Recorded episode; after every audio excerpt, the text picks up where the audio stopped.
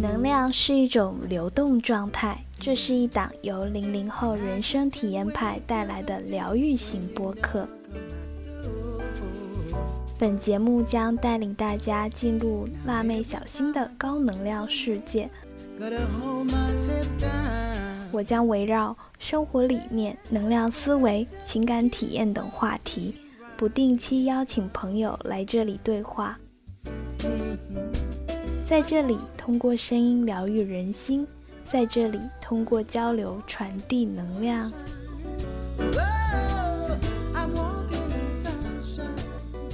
嗨，大家欢迎来到聆听心声。好久没有更新啦，久等了。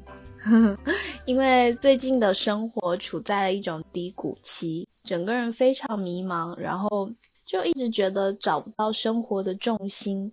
那今天刚好也是一个契机，就。最近我生活的一些变动，跟大家聊一下。就是如果你的生活处在一种低谷期，可以做哪些事情进行身心疗愈，重新找回自己的力量？这期就是跟大家分享一些我自己亲自做下觉得，嗯，有效果，可以适用于普通人的一些方法，以及如何有效的去调整自己的状态，重新恢复到一个平静且自洽的状态。那在讲修复身心之前呢，我想跟大家聊一聊有效休息和无效休息的一个区别。其实很多时候啊，我们感觉内心一点力量都没有的时候，会表现在你明明知道自己应该做什么，现在有什么任务，但你却不做，你就这样干耗着，宁愿就坐着玩手机、刷视频，但是就。不想做那件事情，这究竟是为什么？可能是工作对你的身心损耗都太大了，所以这段时间呢，我们就失去了自我价值感和肯定感。那在下班之余，就可能提不起任何劲去做事情。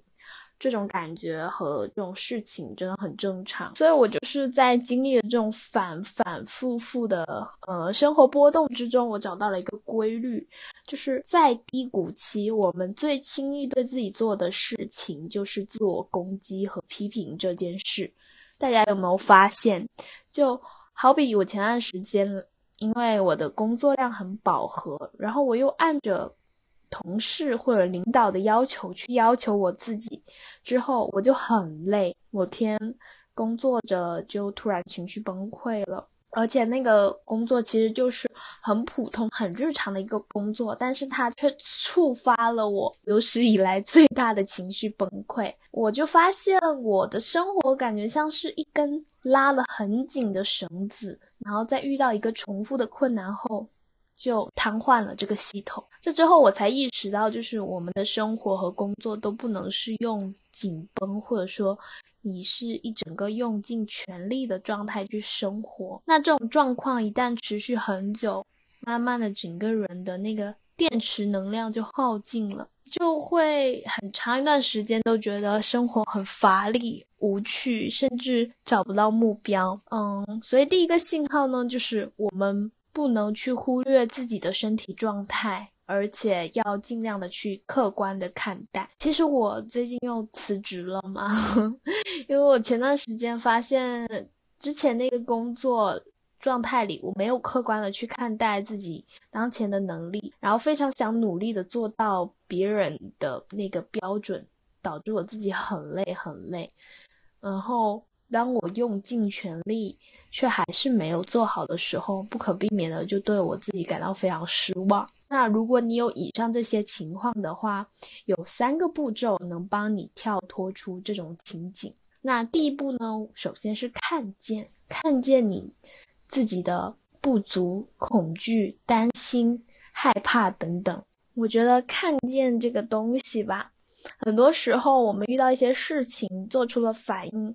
快到我们都没有意识到，我们讲了这句话，我们做了这个决定，是不是？所以，嗯，首先我觉得很多时候自我接纳的第一步就是承认自己的现状。比如说，我现在就是工作经验不足的一个状态，所以这并不代表我能力不行。第二点呢，就是允许。允许自己现在的状况是这样子的，是那么不完美的，是会出错的，是会有缺点的，是嗯没有那么完成那么好。然后告诉自己呢，无论发生什么，我都会支持你。你现在的所有状态，我。都是被允许的，因为只有发生这样的情况，你才能知道自己的不足在哪里。最后是自我接纳。我明白，生活中就是越对自己有严格要求的人，其实。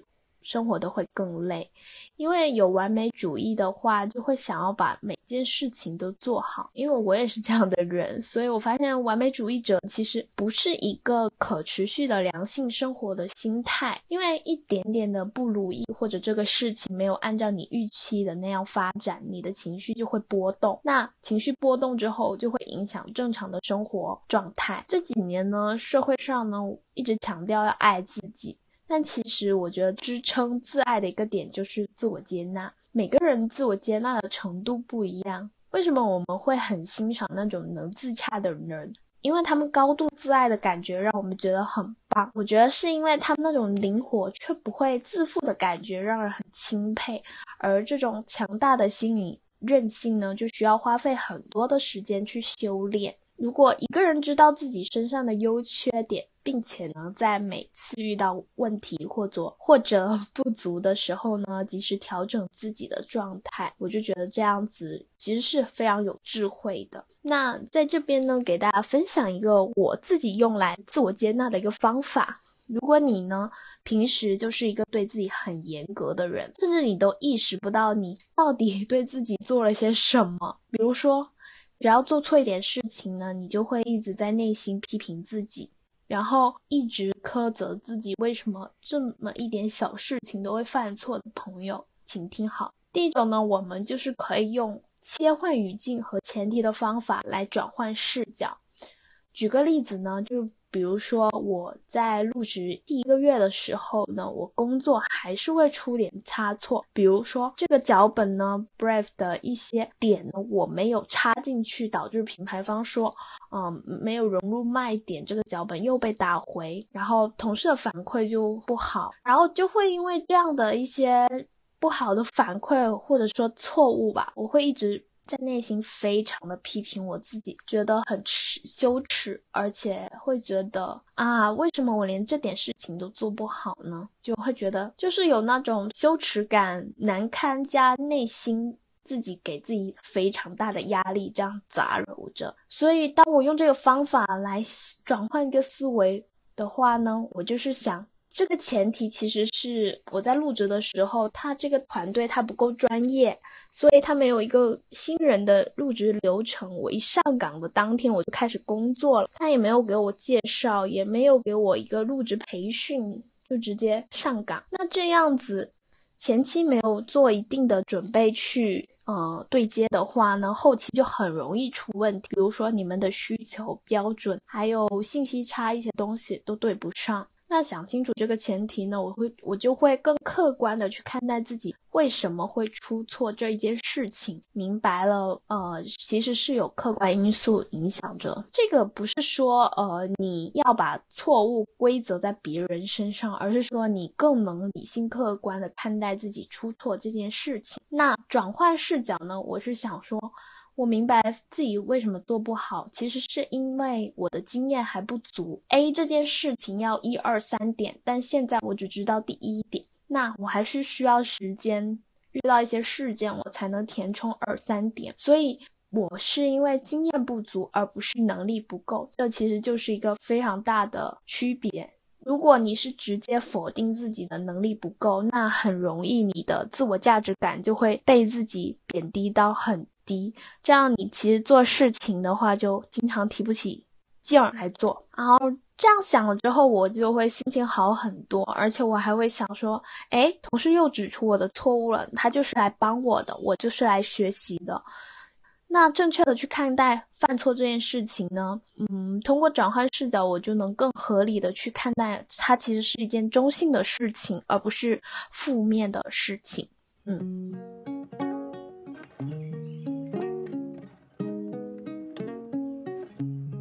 You got high hopes, I've got them too. 那第二个呢？我觉得还是凡事发生必有利于我的心态，在工作和生活中呢，都尽量去放下向别人证明自己的想法。比如说，面对别人对你的攻击和批评，不必。自证也不必太在意，这个我怎么看呢？其实我感觉每个人对批评的那个接受程度还是不太一样的吧。我从小到大其实对批评这件事情有点难以接受，就是我只是想听好话的那类人。我非常明白自己，嗯，但是长大就会发现，如果一味的沉浸在别人对你的夸赞之中，捧杀是最容易先嗯摔下来的。那在呃社交生活中，我是怎么样去面对别人的批评或者攻击的呢？如果他的表达是那种非常恶意或者直接的话，我会用我自己的语言再去转化一下，再听进去。比如说，我的同事其实是想告诉我，嗯，我的这个脚本。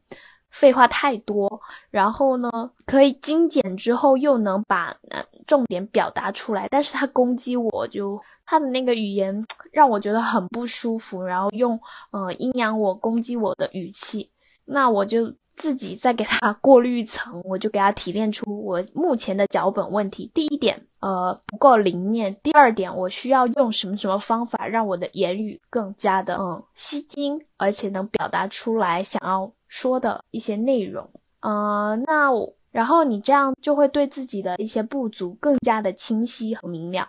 那至于怎么样回复啊他的阴阳或者攻击的话，我觉得就不是很在意了。反正我怎么样回是我的事情，反正你怎么样看我是你的课题，而不是我的课题。但是你对我的攻击没有对我造成任何的影响，其实我觉得这就是我们强大的一个表现。been working hard. Yeah, we've been reaching for the stars. 然后我还想跟大家分享一下，就是当你遇到困难和麻烦的时候，你可以问问自己，宇宙这时候想告诉你什么呢？那一天我情绪崩溃的时候，嗯，我就问了一个我的朋友，他也是在做身心灵的方面的一些。事情嘛，我也觉得他也是一个很智慧的人。然后我就跟他说了我当下的情境，尽量用一种客观的表述的方式。其实他都没有给我他的给他的回复，都只是引导我以及问问，从来没有给我一个下判断的方式。然后他就问了我一句话，他说：“那宇宙又让你面临这个情景时，是想告诉你什么呢？”嗯，这句话一问的时候呢，我就有一种把自己的视角跳脱出来，我这个沉浸式体验我现在面临工作的这种感觉，跳脱出来，用旁观的视角看，哦，这个女孩她坐在电脑面前哭了耶，就是因为她脚本写不出来，她崩溃了耶。如果我是宇宙的话，我就想告诉她。你就是要做自己热爱，然后可以一直愿意发自内心持续学习输出的事情，就完全没必要把自己耗在一种自己不感兴趣，然后又觉得非常厌烦的工作岗位上。这样一想，我突然明白了，宇宙再一次给我这样的机会是为了什么，然后我就不会再跟痛苦去纠缠。所以，嗯，身在低谷期的朋友们，我想告诉你们的就是。不要着急，嗯，你可以在心里默念“事缓则圆”这句话，我觉得它很有魔力。越是着急，你越是想要赶紧逃脱的事情，你越要告诉自己不要着急，宇宙已经有了最好的安排。如果他必须要你去走这段路，那你就走吧，反正宇宙已经给你最好的东西，已经在等待着你去。走过这段非常艰苦的路，然后去得到这块礼物，这样想一想，会不会觉得生活好过了很多呢？嗯，我觉得从低谷期走走到调整成一个比较平静喜悦的生活状态，也是需要很多时间的。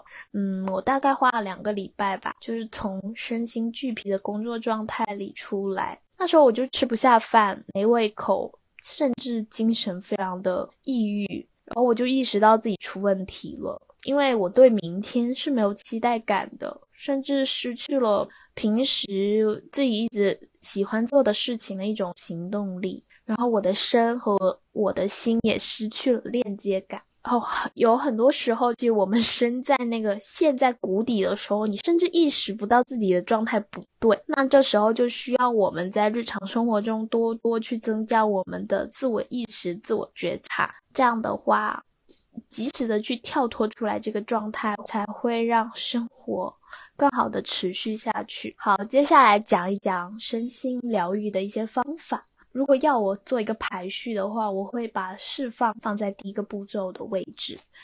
之前也跟大家提过释放法嘛，那我在这边先简单的跟跟不了解他的朋友们介绍一下。嗯，圣多纳释放法呢，就是一个对于情绪释放非常好用的一个办法。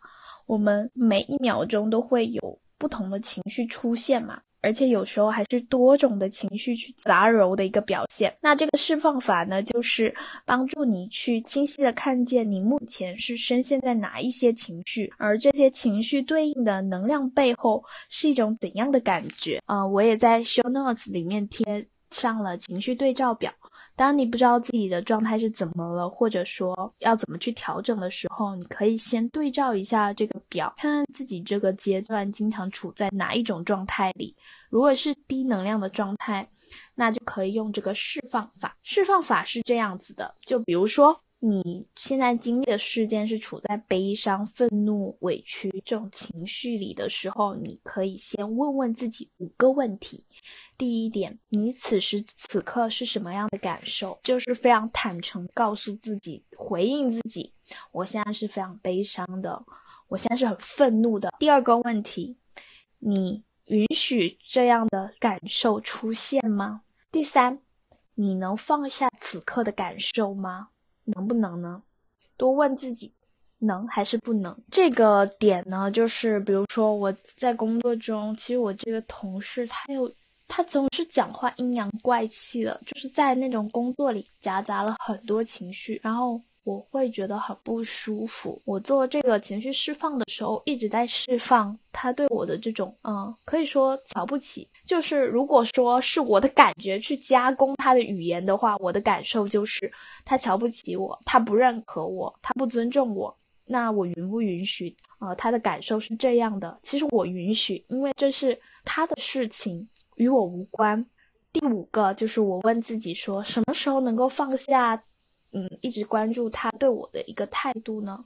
我说现在这个释放法做完之后呢，我就会放重新去，呃，非常理智的去看待跟他的沟通。所以我觉得释放法真的对日常生活中也非常有用。这五个问题我也会打在 show notes 里面，大家也可以用着看。然后，呃，如果一次不行，你就重复两次。两次不行，重复三次，直到你把你的不好的感觉给全部释放出去。反复练习的话，我们的情绪其实就会处在一种平静的状态，这种感觉非常好。然后你也会看到自己的力量原来是这么的强大，没有人可以撼动你，没有人可以让你觉得悲伤和难过，只要你自己不允许的话。好，第二个呢，我。这个其实是一个非常原始的释放法，但我最近也看到了一个新的方法，就是你可以找张纸，然后把所有大大小小的情绪都写在这张纸上。比如说，情绪一是愤怒，情绪二是焦虑，情绪三是不安。好，就把这三个词写在这张纸上，然后你会发现，你写着写的时候，我的每一个情绪其实都。平面的展开在了这张纸上，它都被我，它都被我抓到了，被我掌控着了。第二步呢，就是你看着你纸上的这些写的情绪，一个一个的去释放。当你释放完这个情绪之后，你在它上面大大的打一个叉，就说明你把它放走了，这个东西不会再回来到你身上了。第三步就是把这张纸撕掉。然后再把它烧了。一整个流程下来，这也是我最近新试的一个方法。我就发现，比起我普通的在思想里释放，我还是需要这些一些什么东西物质，啊的表象来展现，它会更让我觉得我的整个人轻盈了许多，这些不好的感觉都已经被我全烧掉了，离我而去了。对，大家可以试一下这个方法。take it off all apart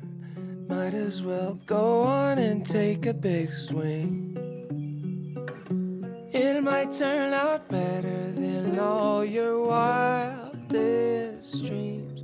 Just wait and see. Just wait and see. Keep marching on and never give up.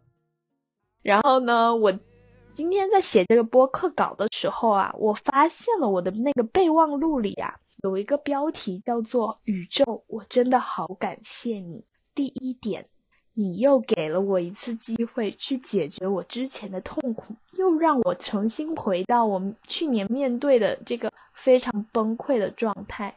你一定是想给我一个机会再去过卡点。我现在回想起来，我写这句话的时候呢，就是我又感觉我又干不下去了，这个工作怎么这么痛苦啊？的时候，我写完这句话，我就觉得没什么大不了的，这就是一个新机会。然后我就把我的这种痛苦的状态抽离开了。然后第二点，我写的就是我现在的同事都是来帮助我的，都是来帮助我更完善我的一些能力和专业。这样想一想，当我同事指出我的错误，或者说，嗯，给我不好的反馈意见的时候，我就觉得，哦，就是帮我，就是来帮我调整的吗？OK，我接受。总结一下呢，就是。扭转你的负面想法，你目前正在担忧的事情，换种表述方式，然后用感恩的心态去写下来。相信呢，你这样做之后，真的会有新的感受，而这样感受呢，真的会让身心变得舒畅许多，而且也会变得坦然。嗯，啊，然后再讲到身体方面的疗愈啊，嗯，我不知道大家在压力大的时候，呃，身体会出现什么？反应，那我通常就是会根据我的压力水平有不同程度的疼痛。我最开始会是背痛，然后就是呃心脏这边的骨头会发炎，然后脚痛的那种痛。再再之后就是坐了很坐久之后，这个腰椎疼痛啊，然后就开始食欲不振，情绪低落。我就是这么反反复复二三年下来，我就捕捉到了这些规律。然后以前我就会做相对应的瑜伽和拉伸嘛，比如说我背不舒服啊，我去做背部拉伸，嗯，背部缓解的一些瑜伽。我最近呢开始尝试刮痧了，我觉得好舒服。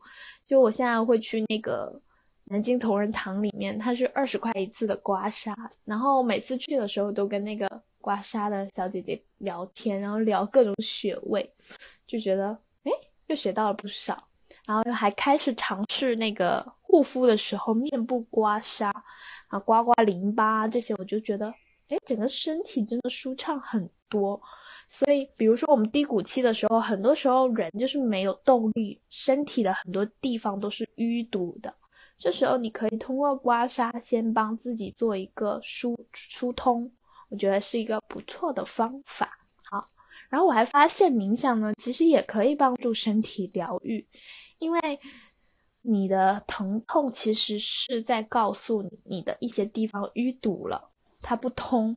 我之前按 去那个盲人按摩店，师傅跟我说痛则不通，所以他就是他给你捏一捏就知道你哪哪有问题，因为你会痛嘛，所以。先感知到自己的疼痛到底集中在哪个部位，我一般就是在那个尾椎骨啊，然后腰背这里，然后我就说说明啊，我这段时间都没有运动，然后一直坐着的，这样就会腰椎盘突出，真的是我的亲身经历。然后也可以观察自己一下吃饭的状态，就是你是每天都有期待的好好吃饭，在吃饭的时候呢，细细的咀嚼。嗯，品尝食物的美味，还是狼吞虎咽应付式吃饭，或者说根本没有食欲去吃饭，这都是一个美嗯身体出问题的一个表现。然后我状态不好的时候，我根本就起不来床，然后也不想吃早餐，然后午餐也是随便对付一下，就真的很影响健康。嗯，身体疗愈这个部分啊，我觉得我一般就是哔哩哔哩跟做这些瑜伽拉伸，经常做就是那个瑜伽马拉老师的一些视频，我觉得都很棒。然后周六野老师的一些无氧运动、有氧运动也可以学起来啊。帕梅拉老师 实在是太狠了，我实在是跟不动呀。There's no way to know how it's gonna end but i've got a feeling we're gonna win. 好我们来讲到心灵疗愈方面的啦。我觉得身状态恢复差不多的时候心也可以跟着慢慢的修复它。那首先呢我觉得是跟你内在的小孩对话也就是说和你过去童年的创伤对话。问问自己，如果说正在经历的一些不好的事情，到底是在害怕什么？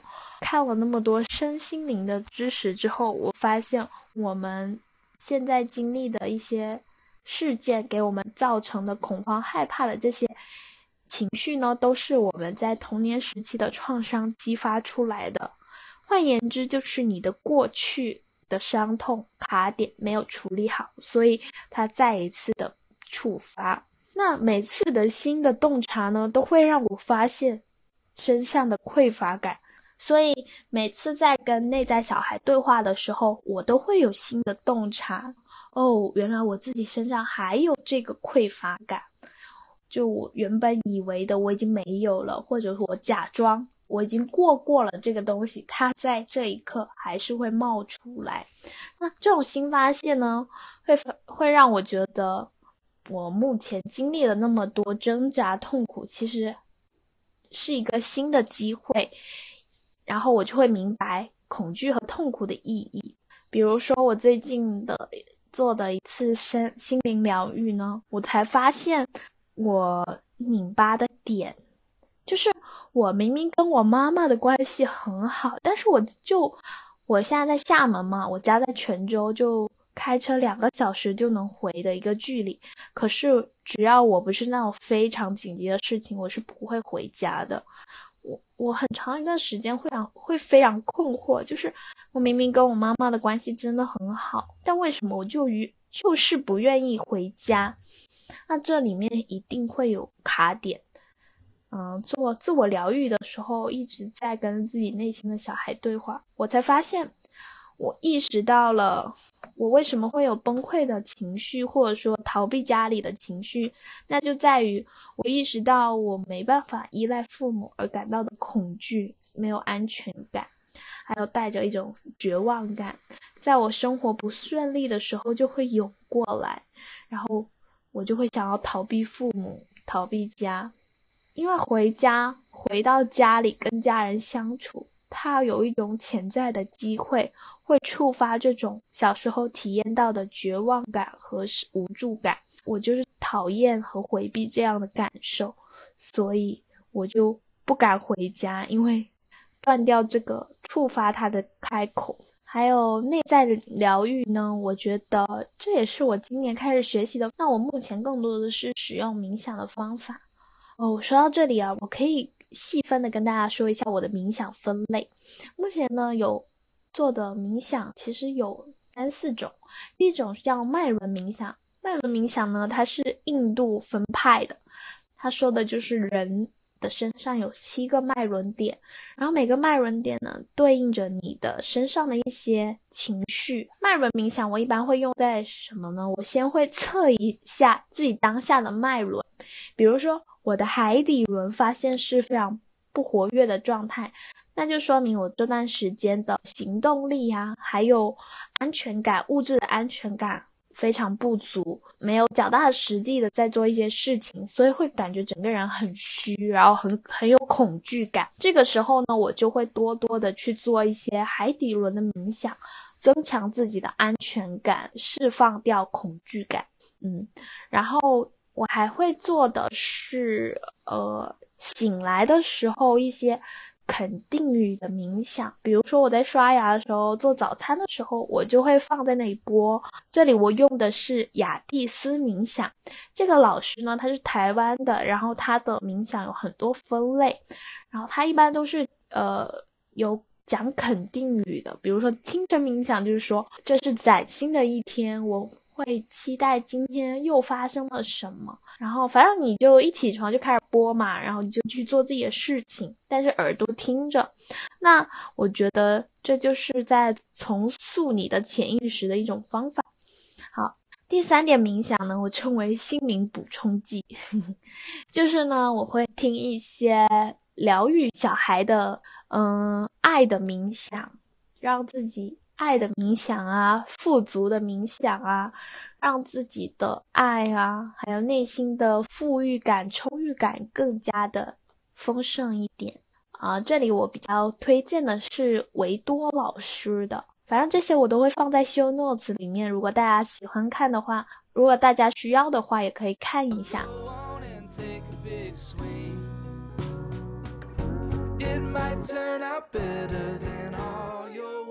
我一直觉得爱自己，其实每个人人生中非常大的一个课题。这之这下面可能有非常多小小的课题，然后也是今年我才意识到，就是每个人和别人的关系，其实都是跟自己的关系。比如说跟一个吵架的朋友，就是去看待自己是怎么样去处理冲突的那一部分。当这样想一想，你就会发现。其实是你自己的状态不对，或者说你的状态才吸引来了你身边的这些人，就是向内求。哦，好。如果你听到这里呢，我也想跟大家分享一下，我打算做一些随喜，想发自内心的为我的听众啊，或者说有在听着打播客的朋友们做一件事情。如果你有显化方面的困惑，或者是说身心灵成长方面有一些问题呀，关于自我探索啊的困惑，都可以来找我。嗯，我会每一天都有。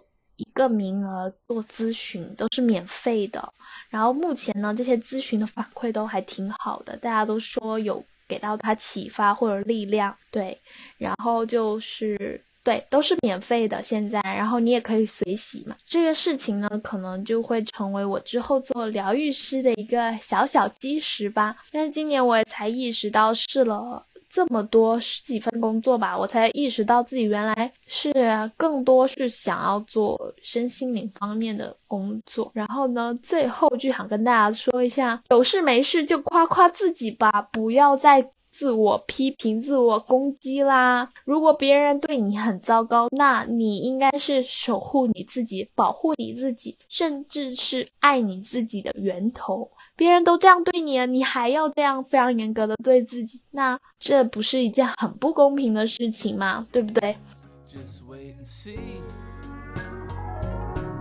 just wait and see？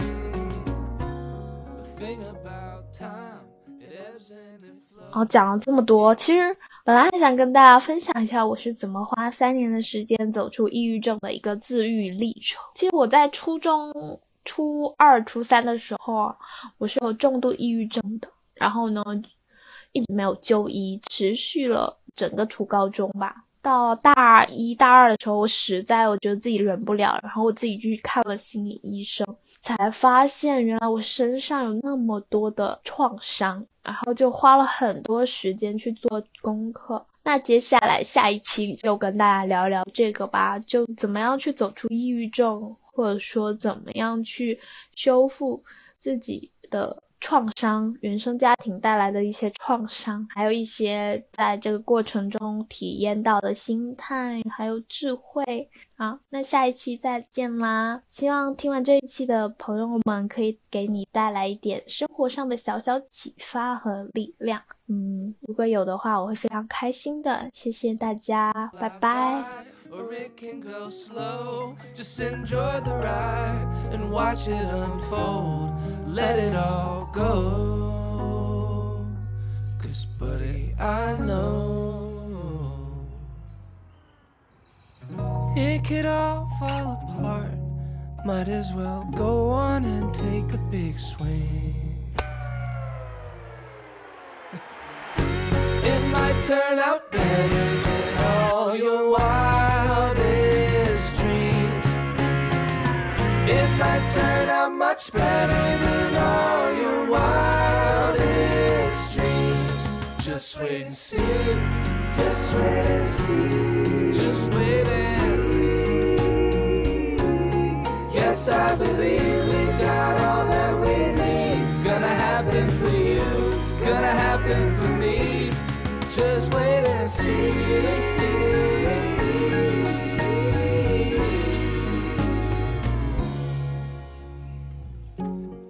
Might turn out better than all your wildest dreams. You're gonna have to wait and see.